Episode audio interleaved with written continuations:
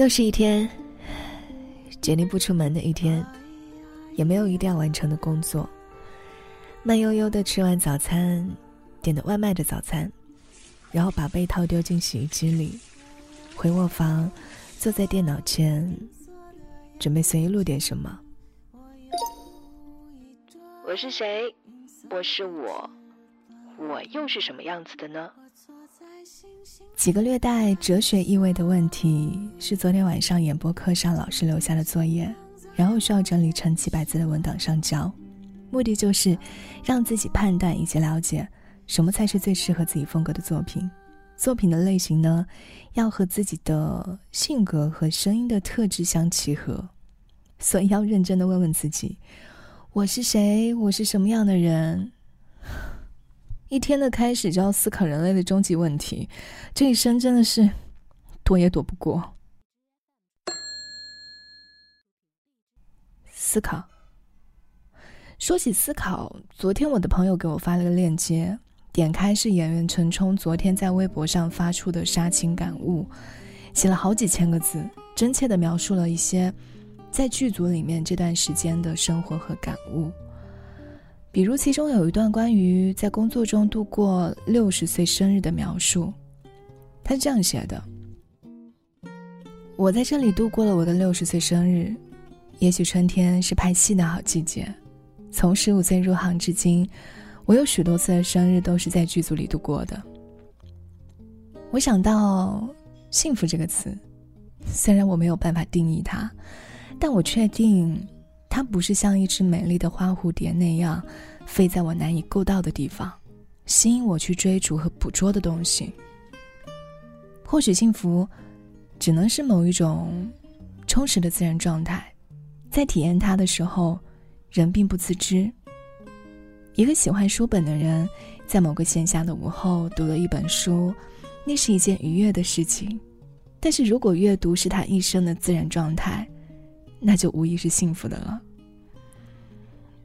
我慢热，又有一点社交恐惧症，特别害怕成为人群的焦点，而且越老越严重。记得在生日之前，我跟经纪人交代，请他嘱咐制片人，千万不要在现场让全组的几百个人为我唱生日歌，大动干戈。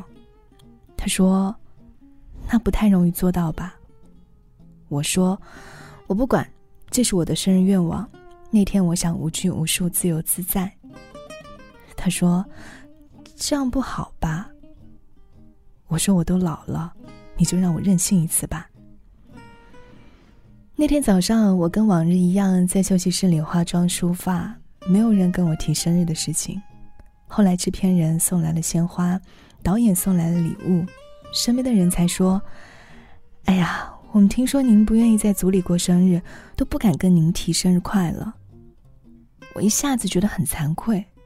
我们这个团队是一群非常非常可爱的人，我们每天在休息室里共度的时光，总是充满了欢声笑语。我的那个生日愿望，显得多么吝啬和自私啊！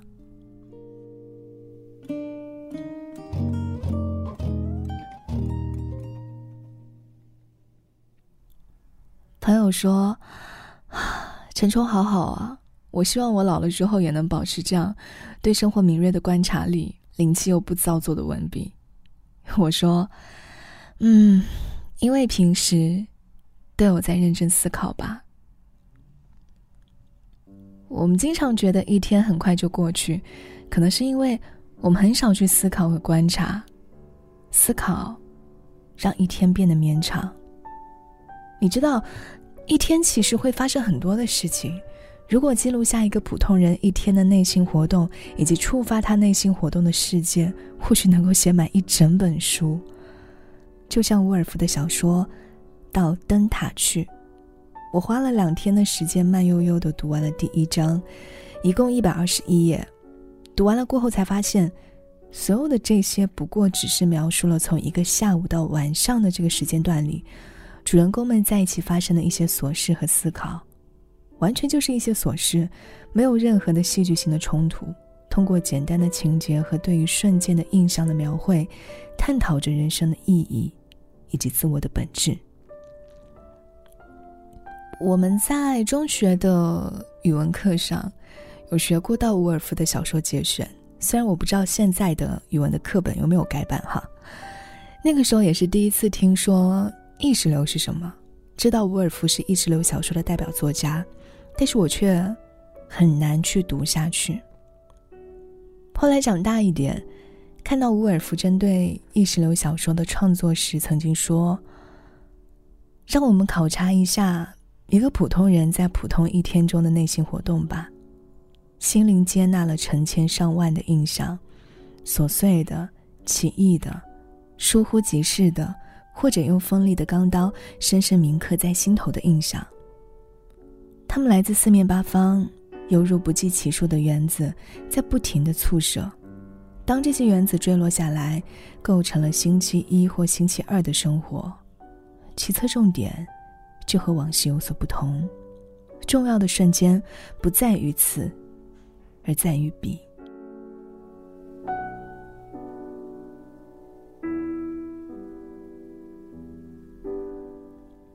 然，你听我读了这么长的一大段，你依然会觉得是一段很不好理解的、很文绉绉的表达。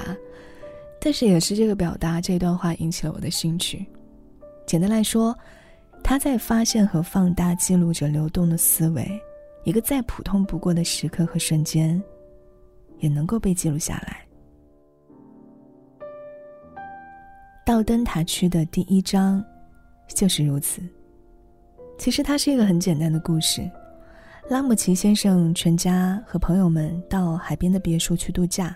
拉姆齐夫人答应六岁的小儿子詹姆斯，如果说第二天天晴，就可以去对岸看灯塔。所以，就从能不能第二天去灯塔，开启了对于每个人的描述。这个小说里面的中心人物就是拉姆齐夫人，她是一个非常善良美丽的。五十多岁的女人，为了家庭忙忙碌碌，对于周围的一切人都很关心。她能够考虑到每个人的处境和需要，就算是她看不惯的人或者事情，她也能够保持到表面的温柔，虽然内心底会默默的讨厌。只有当她忙碌完子女和客人相关的家务事之后，一个人静静的坐在椅子里，一边织袜子。一边望着窗外的西沉大海和灯塔的光，才有专属于自己的沉思的时刻。书里写：现在，他不用顾虑着谁，他可以待着，表现真实的自我。而这种时候，他常常觉得需要默想，不，甚至不要默想。只是默默的，独自待着。所有那些蔓延的、发光的、有声的存在和行为，现在都已经消散。他在抽缩，带着一种庄重的感觉，缩成真的自我，黑暗中的一个楔形的内核，而别人是看不见的。他还是那样笔直的坐着，织着长袜，心里却感受到真的自我。这个自我摆脱了所有的身外之物，自由的去探险猎奇。当生活暂时沉落的时候，人的感觉真的是浩瀚无限。失去了作为人的存在，也就摆脱了烦恼、焦躁和躁动。真的是奇怪，为什么人在独处的时候会偏爱没有生命的东西呢？树啦，河流啦，花朵啦。感到他们表达了自己，感到他们变成了自己，感到他们懂得了自己，或者说，其实，他们就是自己。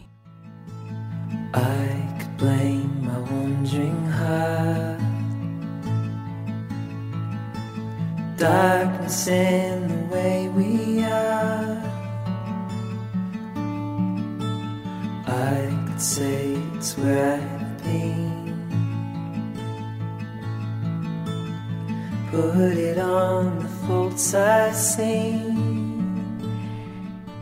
这本书中人物的每一个细微的细节都被记录下来，伍尔夫做到了。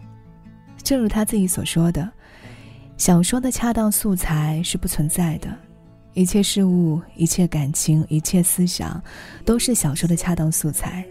头脑和心灵一切特点都值得吸取，一切知觉印象都有用处。当人安静的时候，读《到灯塔去》，像放慢了时间的速度，用慢镜头在播放着大脑思考的过程，体会普通人一天的内心活动。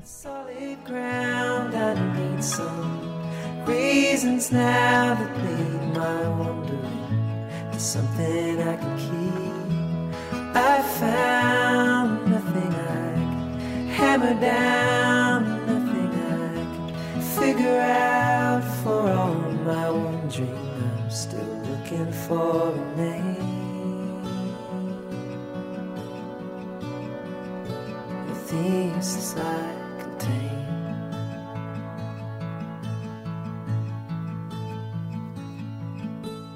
I could blame my heavy hands. Darkness all the way I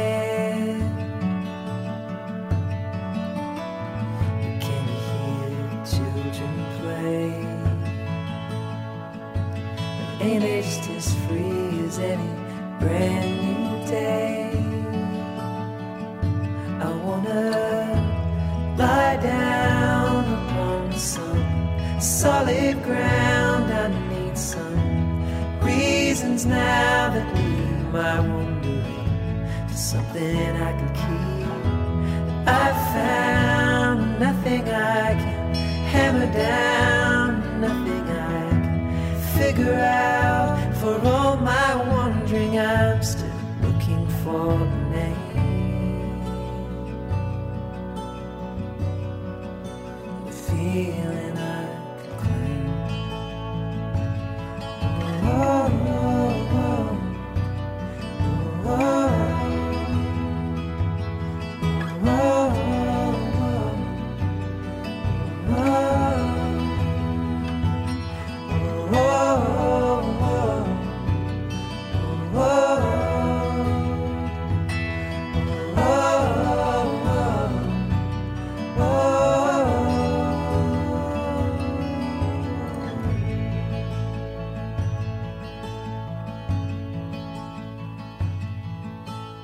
I blame my wandering heart.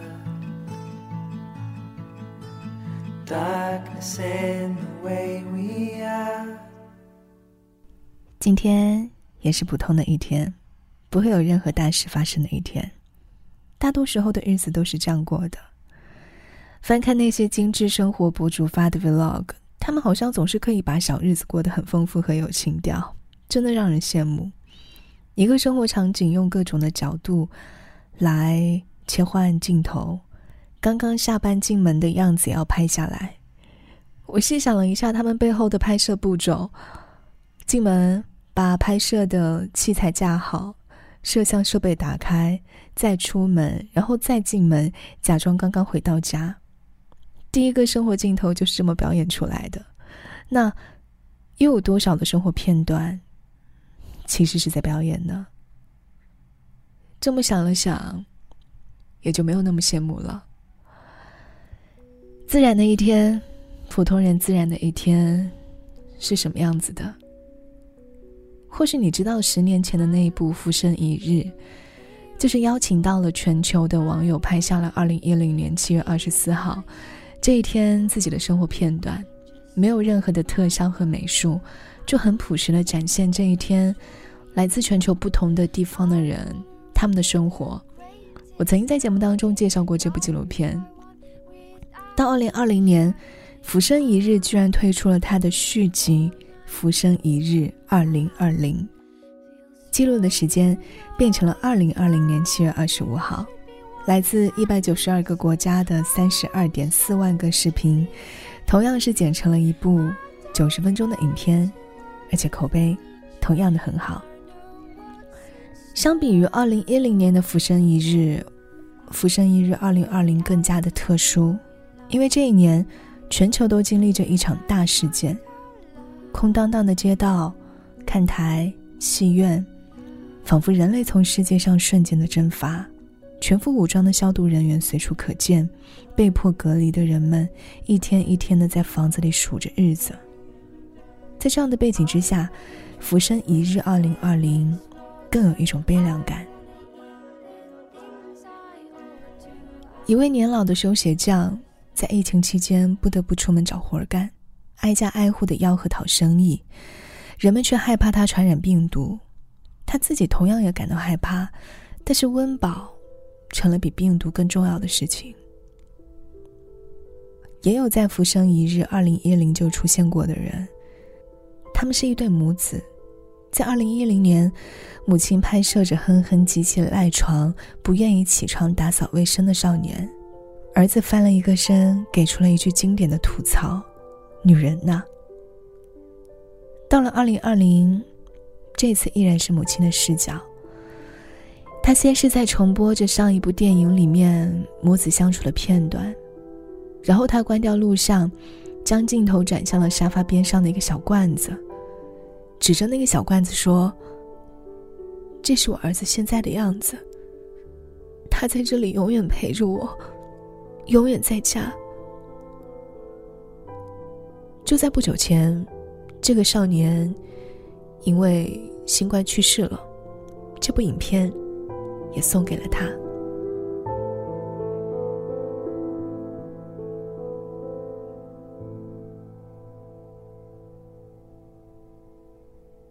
在这一天，反种族主义也在继续的示威游行和激烈的冲突。当然，对于大多数人来讲，这一天的生活其实没有太多的变化，没有生病。也没有战争，依然是一些生活的琐事。有的人盯着角落的小蜘蛛，有的人只是远远的望着窗外。有一位女孩记录下宠物鸟的第一次飞行。有人求婚失败，有人和自己的恋人徒步郊外，用镜头记录着甜蜜的生活。还有着一位执着的年轻人，他想要在一天之内驱车追赶七辆火车。从第一列到第七列，一共花了十四个小时。在旁人看来，这样的行为是多么的没有意义，但对于他来讲，这个就是他这一天最纯粹的快乐了。每个人在这一天的生活都不一样，有感动，也有悲伤，有无聊的日常，也有大大的惊喜。纪录片将不同的生命连接起来。即便是最普通的一天，也有着最珍贵的内核。我不知道你还记不记得，在《浮生一日二零二零》里面最后的一段影片是什么？最后就是一个女孩，他在车里面哭泣。我记得好像窗外还是打着雷，下着雨。他哭着说：“我以为这一天会有什么很特别的事情，可是这一天什么也没有发生。”而在《浮生一日二零二零》里面。人们都关上了灯，酝酿睡眠。热爱太空的男孩一边望着星空，一边跟母亲聊起了天。他的妈妈问他：“你猜人类以后会怎么样呢？”男孩说：“我们的大脑能够互相连接，这样我们死后也可以交流啦。”妈妈说：“明白了，现在我们拥抱吧，我爱你。”亲爱的儿子，儿子回应说：“我爱你。”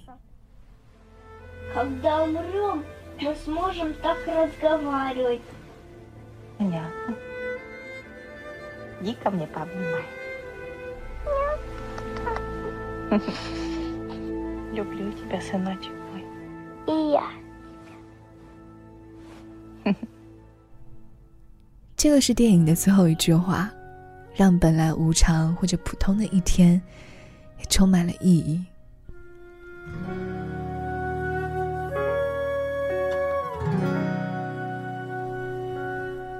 现在，把灯熄灭，想想这普通的一天发生了什么，又产生了怎样的内心活动呢？感谢各位的收听，我是慧莹，祝你今天愉快，晚安。每个早晨七点半就自然醒。风铃响起，又是一天，云很轻。晒好的衣服，味道很安静。一切都是柔软又宁静。每个路口花都开在阳光里。小店门前传来好听的恋曲，不用太久就能走到目的地。人来人往里满是善意，这是最平凡的一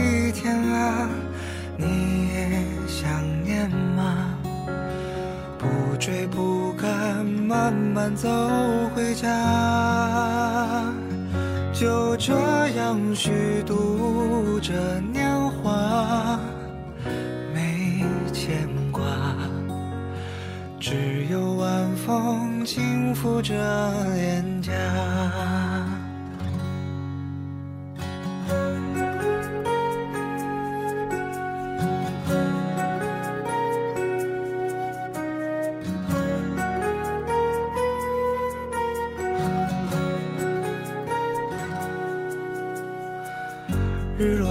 间，斜阳融在小河里。逛了黄昏市场，收获很满意。朋友打来电话，说他在等